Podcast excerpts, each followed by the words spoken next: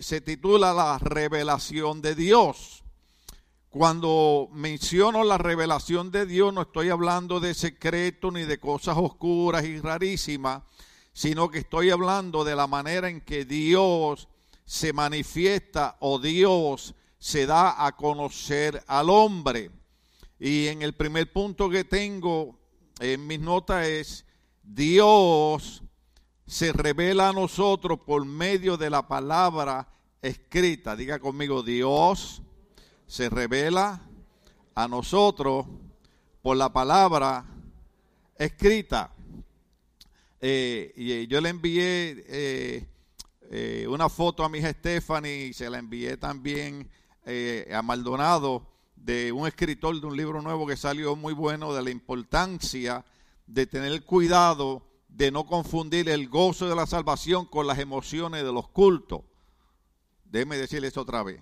Hay que tener cuidado de no confundir el gozo de la salvación y de confundir la fe con las emociones. Hay veces que estamos emocionados y creemos que tenemos fe, pero naturalmente, ¿cuántas personas usted ha conocido en la iglesia que están un mes, dos meses y de momento eh, eh, eh, el espíritu que tienen y, alcanzan esto y alcanzan lo otro y después, tres meses después, uno no sabe más de ello? ¿Por qué? Porque han confundido lo que es la fe y el gozo de la salvación con la emoción. Las emociones son buenas, hay momentos que sentirnos alegres, hay momentos que sentimos que nos da escalofrío, pero es más importante entender que Dios se revela, se manifiesta, se da a conocer a nosotros por medio de la palabra escrita, por eso es importante que sobre las emociones nosotros aprendamos a conocer a Dios por medio de la palabra escrita. En el Evangelio de San Juan capítulo 5, verso 39. Jesucristo lo dijo, estoy leyendo en la nueva versión internacional. Ustedes estudian con diligencia, ¿estudian con qué? Eh, eh, eh, yo puedo parar ahí, el mensaje se me puede ir ahí. Recuérdese que uno de los versos bíblicos dice que a la fe añadamos esperanza y a la esperanza añadamos diligencia. Y diligencia significa que uno presta atención a lo que uno está haciendo. Por ejemplo, los muchachos que se graduaron de las universidades, si no hubieran sido diligentes en esos cuatro años de estudio, no se hubieran graduado. Pero es la diligencia, es la atención, es el interés, es el cuidado con el que nosotros hacemos las cosas que logramos obtener éxito. Y una de las cosas que Dios nos enseña cuando se revela a nosotros por medio de su palabra, dice que las escrituras nosotros debemos estudiarlas con diligencia. ¿Sea lo que es diligencia? Que tiene que haber en 24 horas que tiene el día. Y dijo un pastor que iba a compartir un secreto con la iglesia y yo le escuché el secreto. El secreto es este. Todo el mundo tiene el mismo tiempo. Todo el mundo tiene 24 horas. Todo depende de cuán diligente se es con esas 24 horas. En algún momento de esas 24 horas, usted tiene que ser diligente en separar un rato para estudiar las sagradas escrituras. Dios no se manifiesta de otra manera que no sea a través de las sagradas escrituras. Por eso el interés de Cristo cuando escribe en San Juan 5:39 dice, ustedes estudian con diligencia.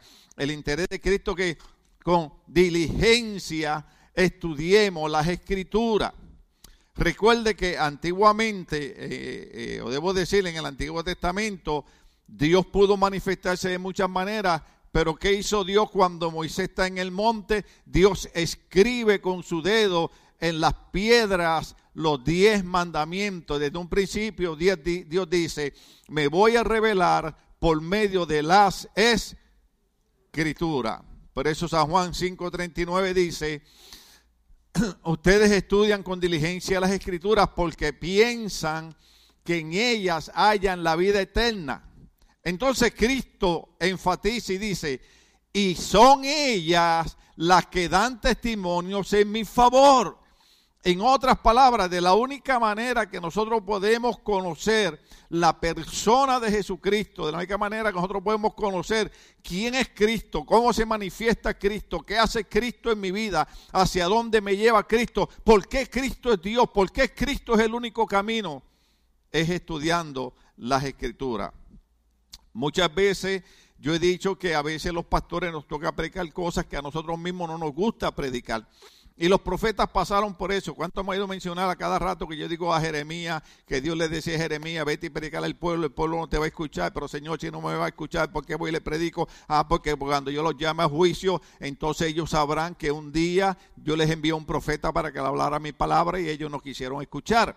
Muchas veces venimos a la iglesia y no nos gusta el mensaje, cuando deberá ser todo lo contrario debemos dar gracias a Dios que tenemos una iglesia, tenemos un lugar, tenemos un pastor, tenemos unos líderes que se preocupan por enseñarnos las escrituras, porque Dios se revela al hombre por medio de las escrituras.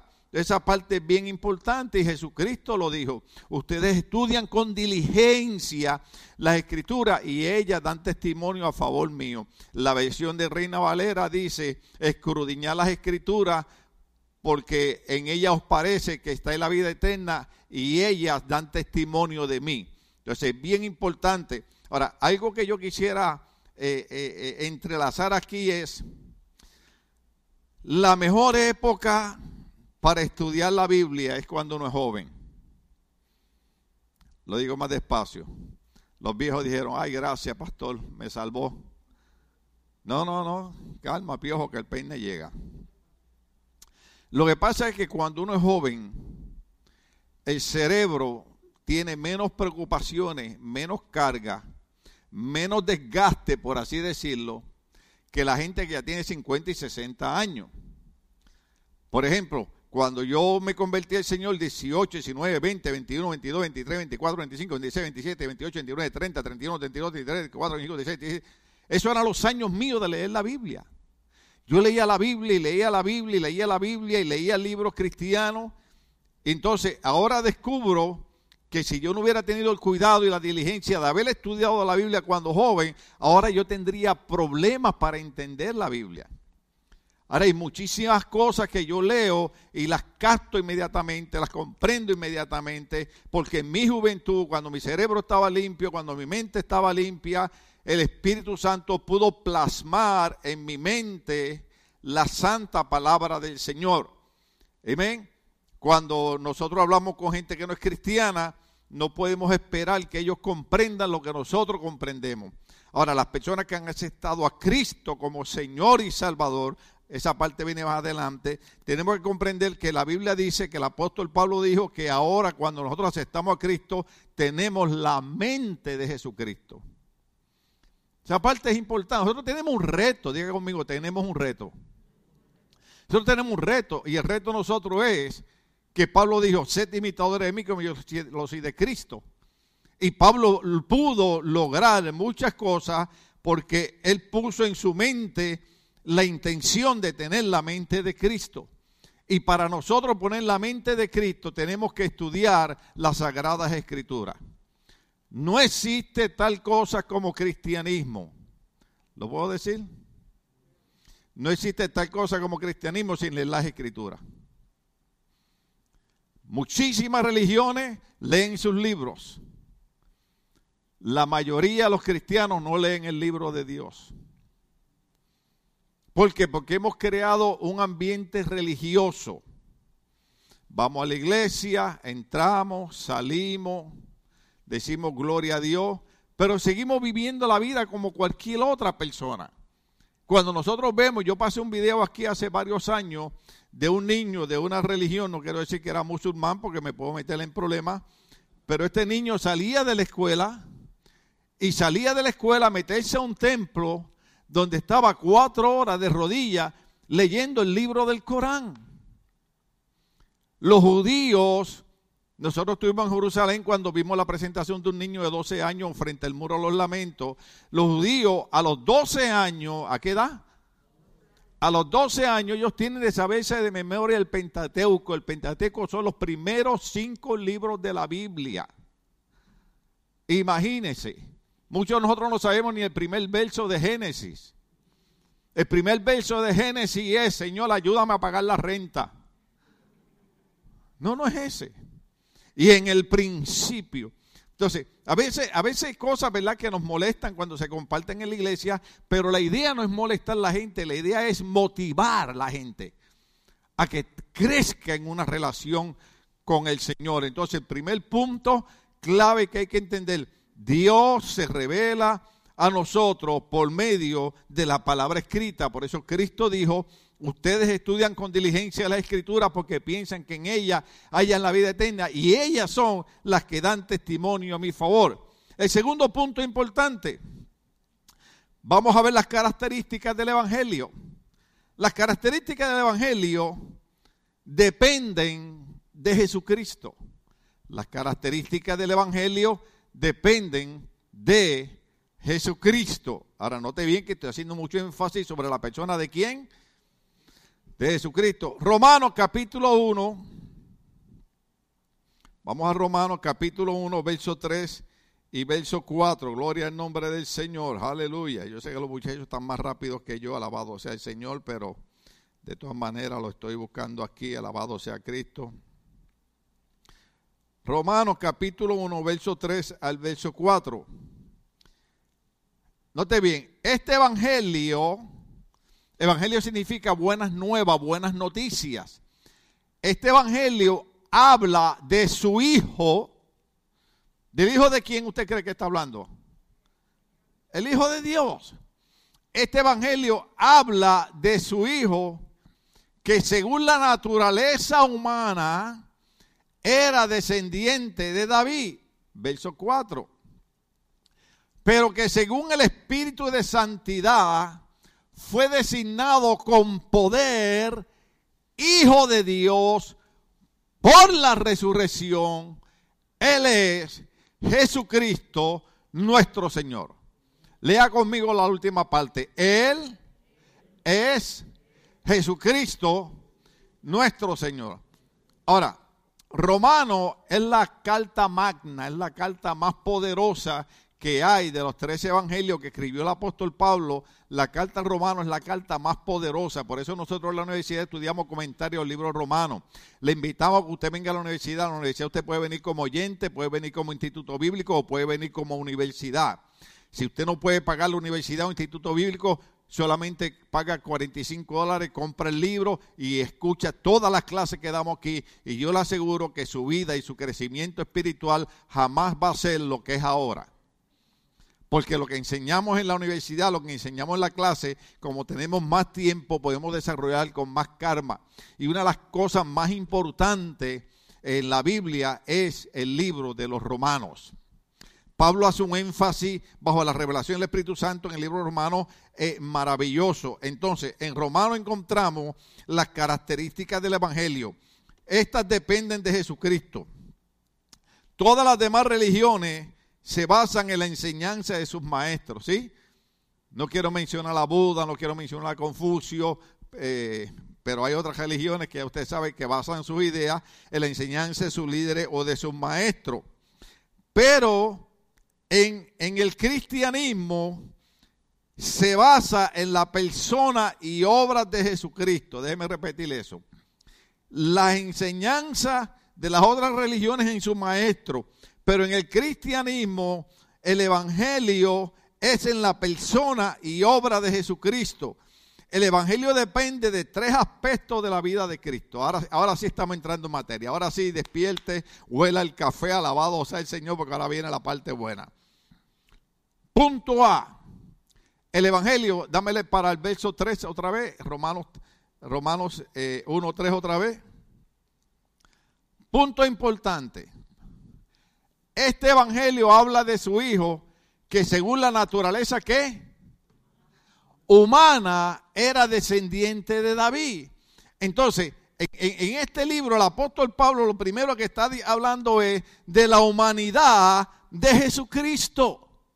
Usted no encuentra maravilloso que un Dios todopoderoso, creador de los cielos y la tierra, en vez de mantenerse allá lejos, ayer me estaba acordando de Tony porque estaba viendo un ratito la película esa de, de, de Wrath of the Titans, la ira de los titanes esa, de, los, de los dioses allá que eh, estaban perdiendo su poder porque ya los humanos ya no le estaban haciendo plegaria a los dioses, pero el Dios de nosotros no es un Dios de estos, de estos griegos o de... No, no, el Dios de nosotros es creador de los cielos y la tierra, pero no es un Dios que está el distante allá en el cielo, nosotros acá en la tierra, sino que Dios se humaniza en la vida de Jesucristo. Cualquier religión puede tener buena moral, cualquier religión puede tener buenas actitudes, pero solamente hay alguien que tiene un camino de salvación y se llama el cristianismo. El cristianismo es el único que puede hablar de que el Dios creador de los cielos y la tierra se humaniza en la vida de Jesucristo. ¿Están ahí conmigo, verso 3? Entonces, ahí está hablando de la humanidad de Jesús. Ahora, ¿por qué a mí me interesa eso?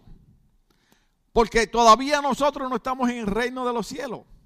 Aunque debemos vivir como si estuviéramos en el reino de los cielos. Pero el libro de, eh, Hebreos capítulo 4, verso 14, vaya ahí conmigo. Hebreos capítulo 4, verso 14 al 16, gloria al nombre del Señor. Ya está ahí conmigo. Ustedes son muy listos. Yo casi, yo porque los muchachos me lo piden, pero yo a mí no me gusta ponerle mucho los, los ahí porque después se acostumbran mucho, después dicen, nah, nos hacen la vida muy cómoda. Pero Hebreos capítulo 4 lo dice de esta manera. Mire, oiga esto, ¿cuántos están aquí? Levanta la mano que están aquí. Hebreos capítulo 4, verso 14 dice esto. Ahora, yo quiero leerle ese verso y Guío, con mucho respeto, quiero usarte como testimonio. ¿Cuántos años tú tienes? 25 años. Yo he dicho aquí por 31 años como pastor. Y la pastora un día lo mencionó y le dije, no se preocupe, que si usted no está ahora pasando por un problema, de seguro está saliendo de un problema. Y si no está en un problema, y si no está saliendo un problema, tranquilo, porque de todas maneras un día va a tener un problema. Todo el mundo un día tiene un problema. Por ejemplo, yo le decía a mi esposa, pero ¿cómo es posible que Gio, un muchacho de 25 años, esté hospitalizado? Porque nosotros nunca pensamos en nuestra mente que un día vamos a estar en un hospital. Yo nunca creía estar en un hospital y un día me encontré amarrado con tubos y manguera por todos lados en un hospital que lo único que podía hacer era mirar para arriba, no me podía mover porque los calambres que me daban y eso era orar, orar, orar, orar, orar, orar. O estamos saliendo de un problema, o vamos a entrar en un problema, o estamos en el problema. Entonces, pues esa, esta parte es importante porque eh, eh, Hebreos, eh, ¿sí dije Hebreos? capítulo 4 lo dice de esta manera. Por lo tanto, ya que en Jesús, el Hijo de Dios, diga conmigo, el Hijo de Dios, tenemos un gran sumo sacerdote que ha atravesado los cielos, aferrémonos. Me gusta esta versión nueva internacional porque la pone más, más, como que se entiende más. ¿Usted sabe lo que es aferrarse? ¿Usted alguna vez ha estado en algún lugar o en alguna escalera y de momento se ha tratado de caer y se ha tenido que aferrar de algo para no caerse? ¿Ah? Lo malo es cuando no hay de dónde aferrarse. Yo no sé por qué razón cuando una persona se cae, lo primero que hace es mirar a ver quién la vio. Cualquiera se cae, hermano. Pero dice, oiga esta parte. Por lo tanto, ya que en Jesús, el Hijo de Dios, tenemos un gran sumo sacerdote, ahí no puedo entrar porque tendría que entrar en el libro de la universidad detrás del velo, pero ya usted sabe el trabajo del, gran sumo sacerdote. Recuérdese que el pueblo judío, eh, a cada rato por los pecados tenían que ofrecer palomitas, tenían que ofrecer corderito. Y entonces una vez al año el sumo sacerdote, el sacerdote máximo, una vez al año hacía un, un sacrificio que cubría, tapaba los pecados del pueblo por todo un año. Ese sacrificio era el más importante para el pueblo porque decían, por todo un año, vamos a estar tranquilos. Entonces aquí dice, por lo tanto, ya que en Jesús, el Hijo de Dios, tenemos un gran sumo sacerdote, oiga, bien, que ha atravesado los cielos, aferrémonos, agarrémonos fuertemente a la fe que profesamos. ¿Sabe cuál es la fe que profesamos? Que Jesucristo es nuestro Señor y Salvador.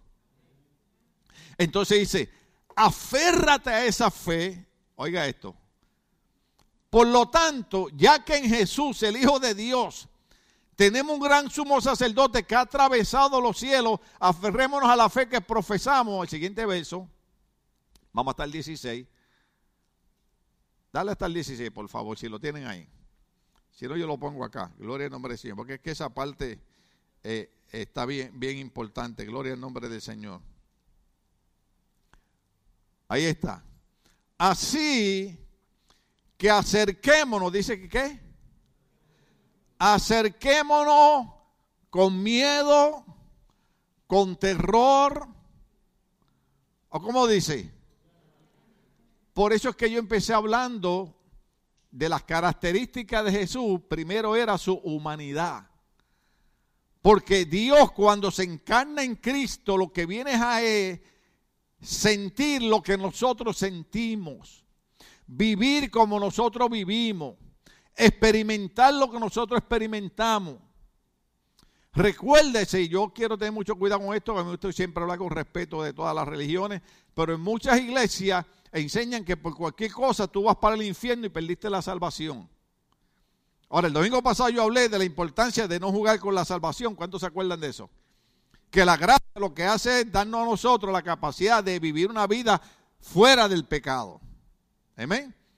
Pero eh, muchas veces vivimos en un estado de ansiedad, en un estado de miedo, porque cualquier cosa que hagamos Dios nos va a mandar al infierno, cuando aquí dice que ese Cristo que se humanizó, dice, es nuestro sumo sacerdote y dice que yo me acerque confiadamente.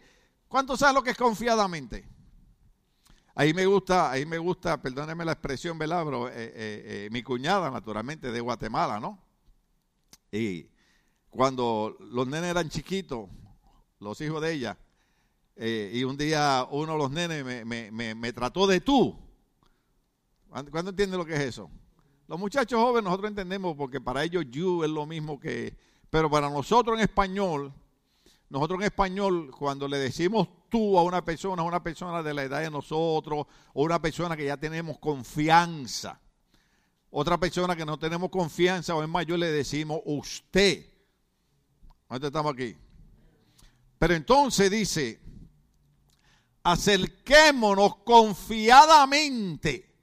En otras palabras, cuando yo voy a Dios, yo voy a Dios por medio de Cristo, siendo Cristo mi amigo.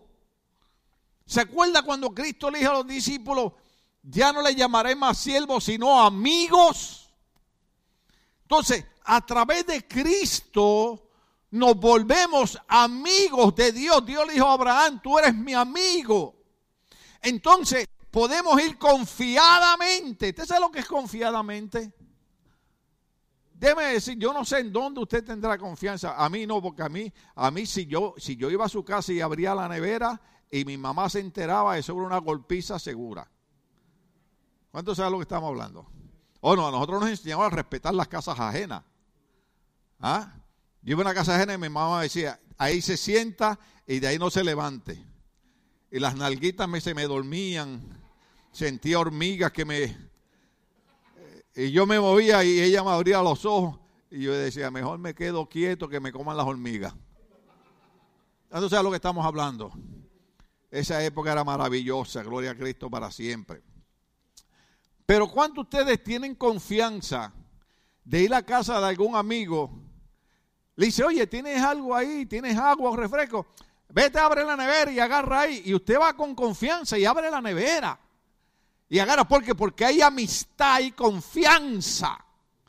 Estoy tratando de llevarlo a esa dimensión con Dios. Dios a través de Cristo nos dice, antes la religión, la ley, te mantenía a distancia, pero por medio de Cristo, cuando Cristo se humaniza, una de las características del Evangelio es la humanidad de Cristo, cuando Cristo se humaniza, dice, yo puedo acercarme confiadamente al trono de la gracia,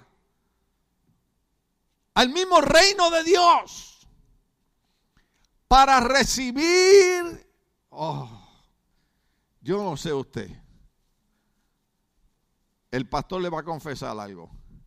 Yo hay días que necesitamos la, he necesitado la misericordia de Dios.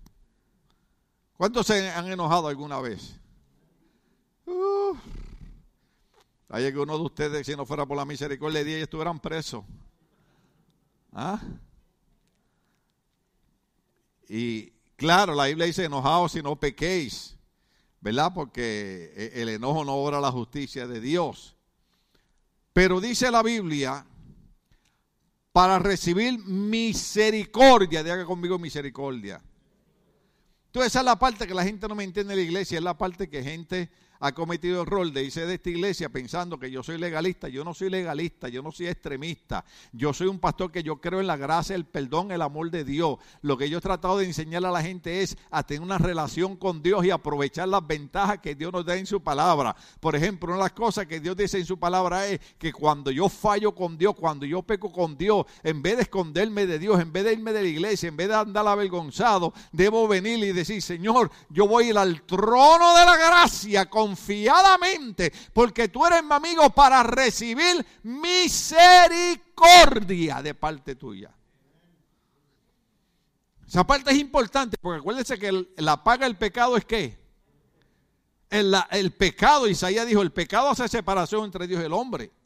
Cuando nosotros pecamos en contra de Dios hay que arreglar cuenta. No coja eso a juego, hermano, no coja eso a chiste. Cuando pecamos con Dios hay que arreglar cuenta. Pero la ventaja es que Dios, cuando se humaniza, se convierte en nuestro sumo sacerdote, experimenta lo que hemos experimentado, tal vez lo leo ahorita, pero dice que yo puedo ir al trono de la gracia para recibir misericordia de Dios y hallar la gracia, diga conmigo gracia. Y hallar la gracia, oiga bien, que nos ayude en el momento que más la necesitamos. Oh, man. Yo no sé usted, pero hay veces sentimos que Dios no está haciendo nada. Y estamos desesperados. Y estamos apurados. Déjame decirte algo. Dios está trabajando.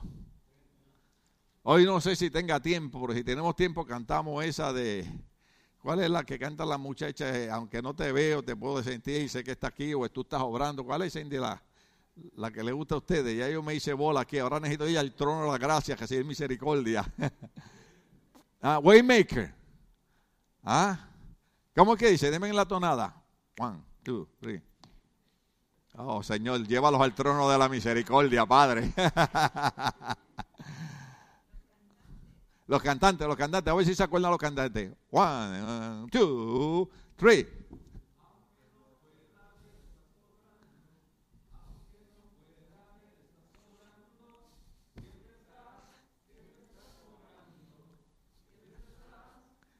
¿Cuánto damos un aplauso a Dios? Aleluya. Aunque no podamos ver a Dios, Él siempre está obrando en ese momento que necesitamos la ayuda de Dios.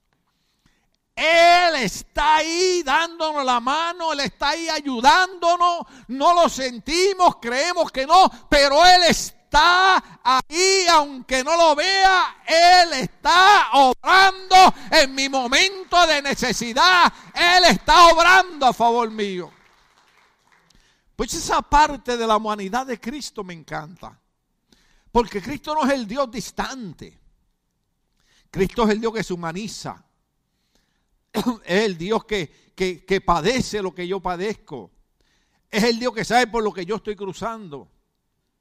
Y es el Dios que me dice, cuando tú estés en necesidad, confiadamente va al trono de la gracia y vas a hallar el oportuno socorro y vas a hallar la gracia que te va a ayudar en el momento que más tú la necesitas. Oh, yo no sé usted, pero a mí esa parte me encanta. El punto número dos es su deidad. Romanos capítulo 1, verso 4. Su deidad. Deidad es ser Dios. ¿Están ahí? Los muchachos lo van a poner ahí nuevamente. Romanos capítulo 1 nuevamente. Verso 4. Gloria al nombre del Señor. El verso 4 dice, pero según el Espíritu de Santidad fue designado con poder, ¿qué? Hijo de Dios por la resurrección. Él es Jesucristo nuestro Señor.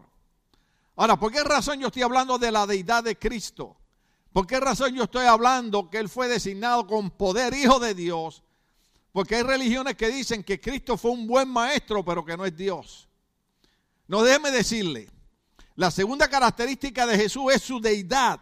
Jesús es Dios y él fue declarado hijo de Dios por medio de la resurrección y por eso dice, él es Jesucristo nuestro Señor. La primera característica de Jesús es su humanidad, se identifica con nosotros. La segunda es, su deidad, él es Dios. ¿Cuánto estamos aquí? Esa parte es importante. La tercera, que va a estar en el mismo verso 4, yo le puse 4b, eh, es su señorío.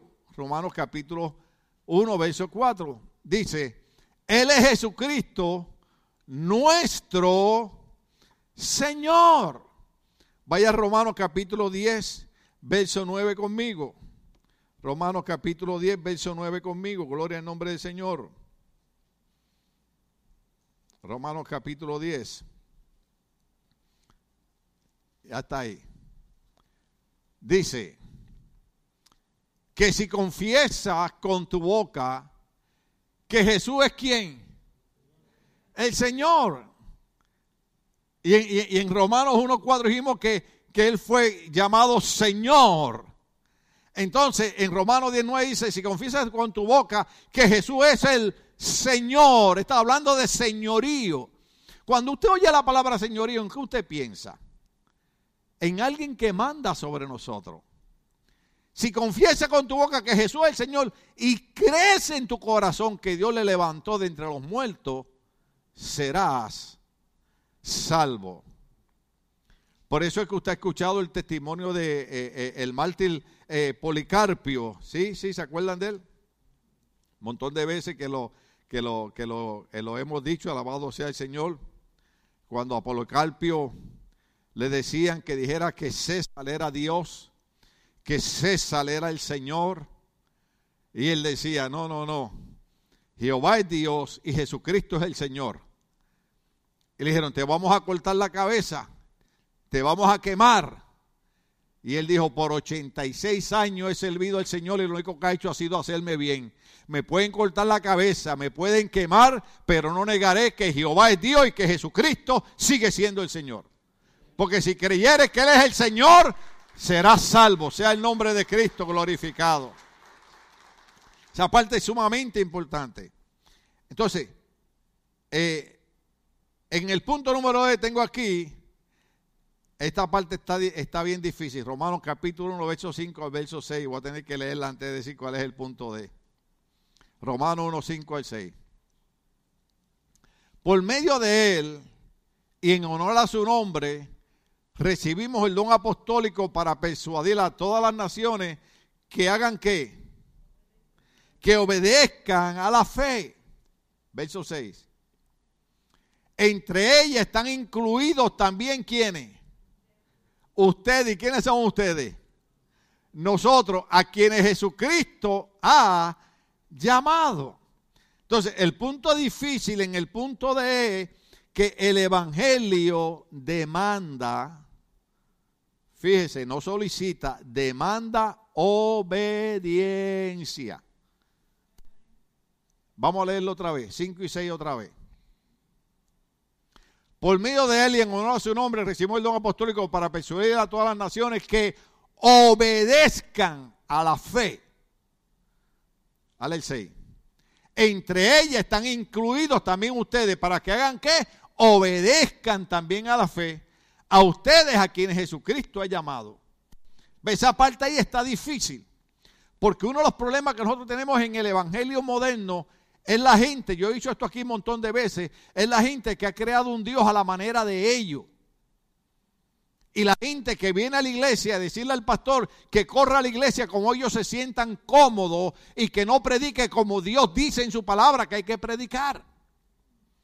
Entonces uno de los problemas es que yo no puedo crear a Dios a mi manera, ni yo puedo predicar a la manera que usted quiere que yo predica. Perdóneme ese pecado, hermano. Voy al trono de la gracia.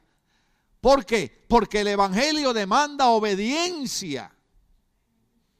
Y uno tiene que obedecer a Dios porque nosotros no somos cualquier tipo de gente. Nosotros somos miembros del cuerpo de Cristo y herederos del reino de los cielos.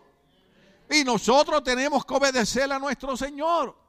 ¿Se acuerda cuando Cristo le dijo a Pedro, Pedro, antes tú ibas donde te daba la gana, pero vienen días donde irás a donde el Espíritu Santo te diga que vayas?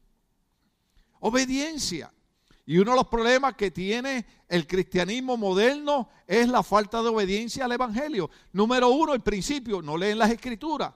Número dos, no quieren, no quieren estudiar. ¿Por qué? Porque tenemos un sistema de gobierno que le está enseñando, especialmente a nuestra juventud, a vivir como les da la gana hay una anarquía. Y usted ve que ya no se respetan las autoridades, ya no, ya no hay respeto entre una persona y otra. ¿Qué es eso? Eso se llama anarquía, donde nadie quiere respetar un gobierno. Pero nosotros no vivimos bajo anarquía, nosotros vivimos una teocracia, teocracia donde Dios es el que manda a nosotros y nosotros obedecemos a Dios. Nosotros somos, se nos olvida que el Evangelio demanda obediencia y muchas veces usted haga un análisis, nosotros inclusive a Dios le decimos lo que vamos a hacer porque nos da la gana de hacerlo. Le gusta a Dios o no le gusta a Dios. Hay montones de cosas que uno tiene que humillar su humanidad y obedecer a Dios. Cuando yo tenía aquí seis personas nada más, seis personas, fui a predicar a una iglesia en Fontana, les gustó como prediqué. Yo no sé cómo, porque ese día soltó esos mensajes rajatabla. ¿Cuántos un mensaje rajatabla? De esos mensajes que todo el mundo dice, no lo queremos volver a escuchar más nunca. Yo dije, con esta no me invitan más. Terminó el culto, me llamaron para la oficina y le dije, ya está, que me van a regañar y me van a votar, ni ofrenda me van a dar. Mire, mire, nosotros estamos sin pastor y hemos estado invitando varios predicadores. Nos gustó como usted predicó, nos gustó su estilo queremos ofrecerle el pastorado, queremos darle un sueldo, esta propiedad está paga, el edificio de frente de nosotros, le vamos a dar carro, le vamos a dar casa pastoral, le vamos a dar el sueldo. Y yo lo que tenía eran seis personas aquí nada más, que la iglesia la sostenían, mi esposa y yo con nuestro sueldo. Todavía la gente no sabía lo que era ayudar económicamente a la obra de Dios, creían que las cosas caían del cielo. Todavía algunos así. y yo dije, ahí está. Iglesia paga, casa pastoral, carro. Ay, me dijeron, y tiene que venir a la iglesia más que dos días nada más. Yo le dije, aleluya. Pero hermano, sentí que el Espíritu Santo me dijo, yo no te llamé a Fontana, yo te llamé allá donde comenzaste la obra.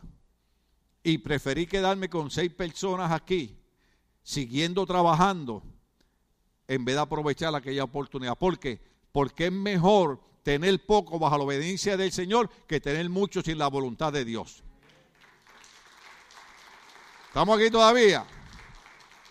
Esa parte, esa parte es importante. El Evangelio demanda obediencia. Colosenses capítulo 1, verso 18. Colosenses 1, 18. Vaya ahí conmigo, gloria al nombre del Señor. Colosenses 1, 18. Ay, qué pena que ya se me está acabando el material. Ya lo pusieron ahí, Colosenses 1.18. Mire qué es lo que dice Cristo. Dijimos que el Evangelio demanda qué? Obediencia. Entonces, Colosenses 1.18 dice, Él, refiriéndose a Cristo, cuando usted ve Él con palabra mayúscula, es, hablando de Cristo, Él es la cabeza del cuerpo, oiga bien, y ese cuerpo dice, es la iglesia. Él es la cabeza del cuerpo que es la iglesia. Él es el principio, el primogénito de la resurrección.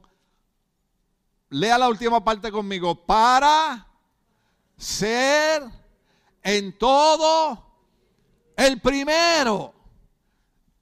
El Evangelio requiere obediencia y Colosenses nos enseña que Cristo debe ser el primero en nuestras vidas. Yo sé que suena feo a veces cuando decimos cosas, pero muchas veces ponemos a Dios de plato de segunda mesa.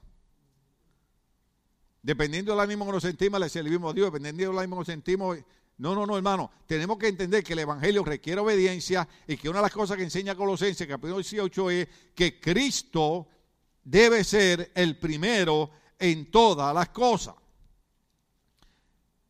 En el punto número E es el mejor, es más lindo, a mí me gusta más. Aunque ese de la obediencia estuvo maravilloso.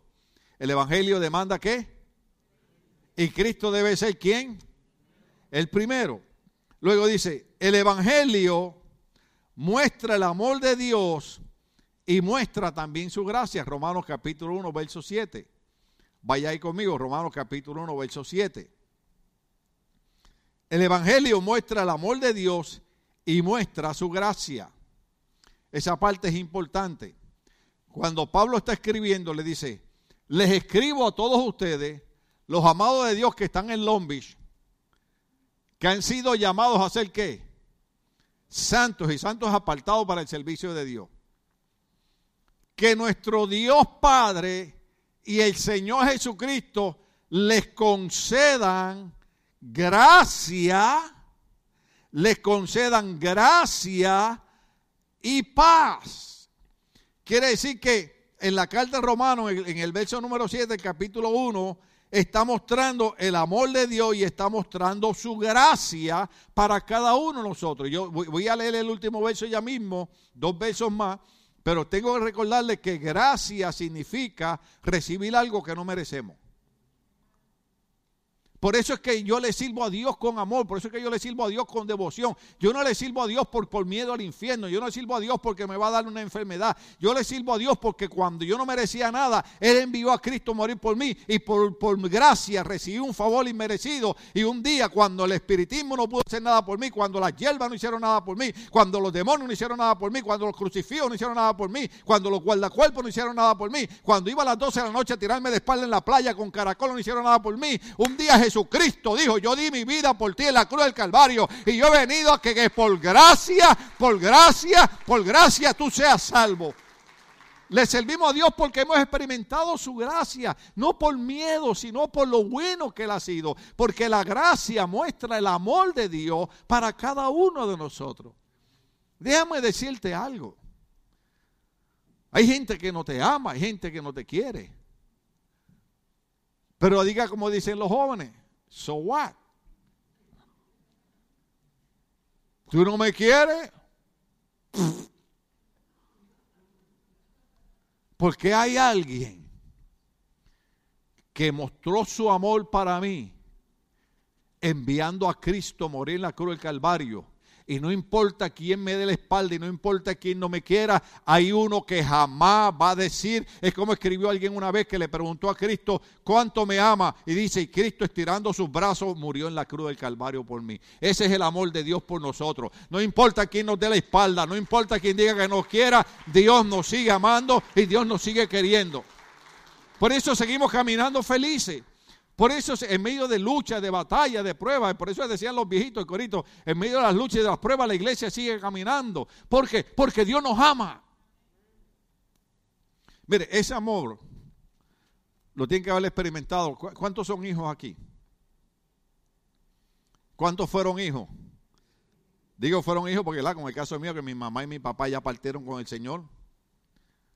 Pero ¿No experimentó usted cosas más maravillosas que un día usted merecía que le cayeran a golpe y experimentó el amor de su mamá y de su papá?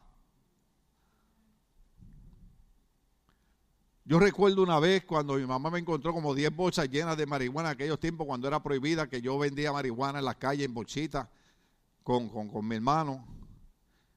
Y mi mamá me llamó al cuarto, me sentó en la cama.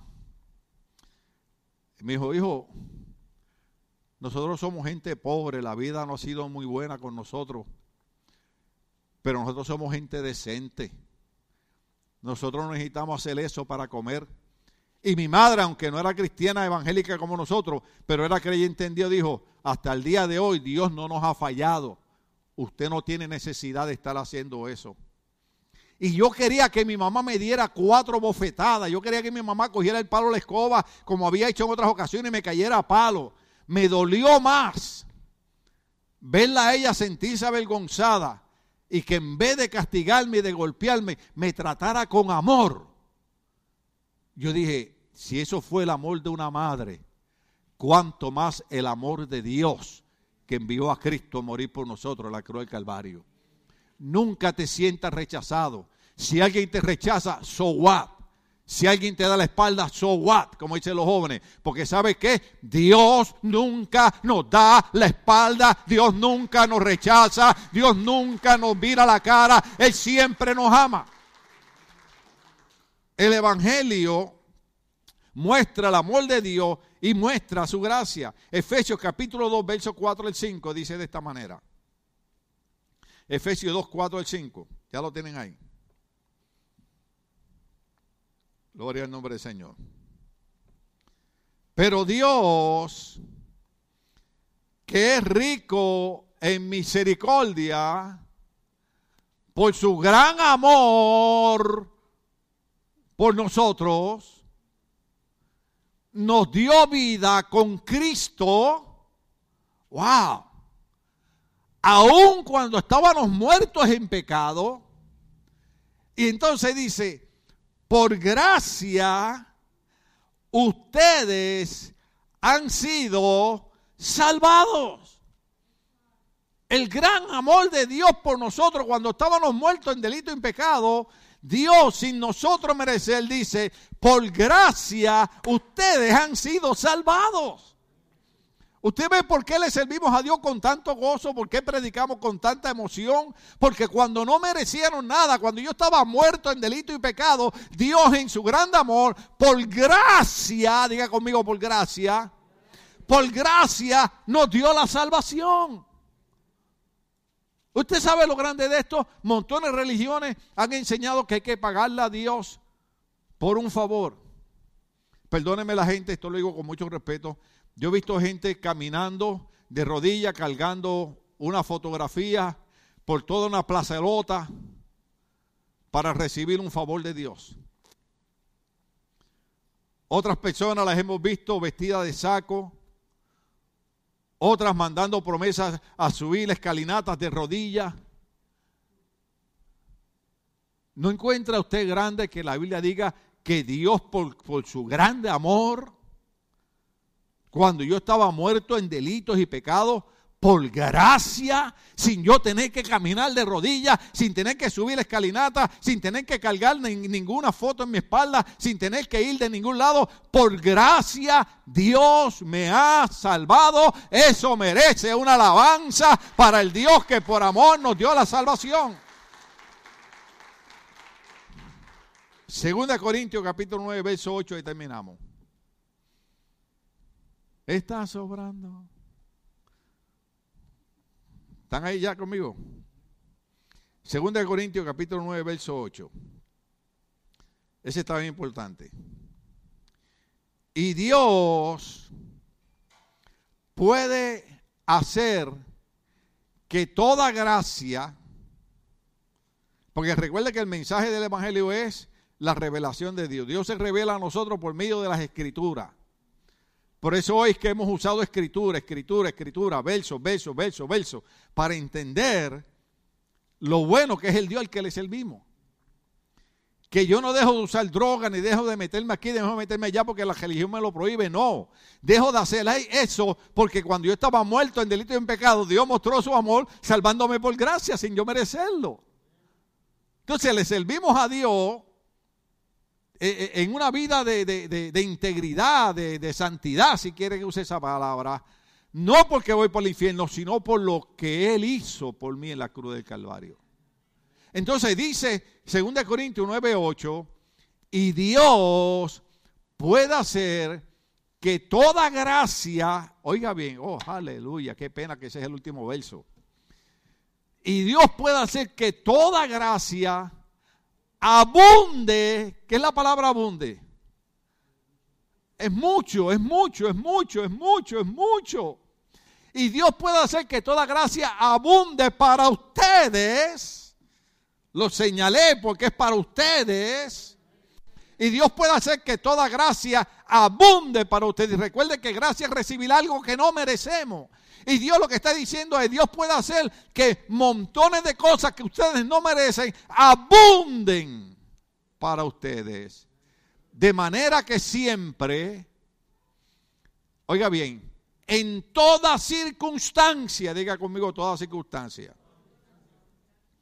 Yo no sé la circunstancia que usted está pasando hoy, pero sí quiero decirle que el Dios que se revela a nosotros por medio de la Escritura dice en toda circunstancia, en todo problema, cuando estás en el hospital, cuando pierdes el trabajo, cuando no tienes dinero, cuando tienes problemas con, con, tus familiares, cuando hay situaciones que tú no comprendes porque están pasando cuando estás haciendo las cosas bien. La Biblia dice, en toda circunstancia, Dios puede hacer que la gracia abunde y que ustedes tengan, diga conmigo, tengan, oiga bien esa palabra, tengan todo lo necesario, oh aleluya, tengan todo lo necesario, yo no necesito más, yo lo que necesito es lo que, lo que quiero para vivir. Por eso a veces yo le digo a la gente, yo con el Padre nuestro tengo. Padre nuestro que está en los cielos, el pan nuestro de cada día, dánoslo hoy. Yo lo que necesito es comida para hoy. Mañana la Biblia dice ya traerá su propio afán. Hay gente que están preocupados por el mañana y no ha terminado el día de hoy. Jesucristo dijo, mañana va a traerle su propio afán. Vive el día de hoy. Sé feliz hoy. Glorifica a Dios hoy.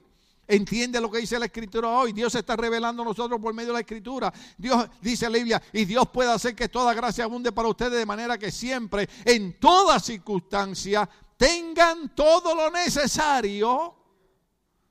Tengan todo lo necesario y que toda buena obra abunde. Repito la pregunta, ¿qué significa abunde? Mucho. Y Dios dice, y toda buena obra abunde en ustedes. ¿Quiénes son ustedes? La iglesia de Cristo. Toda buena obra, todo lo que sea necesario, en toda circunstancia, Dios va a hacer que la gracia de Él abunde en nuestras vidas.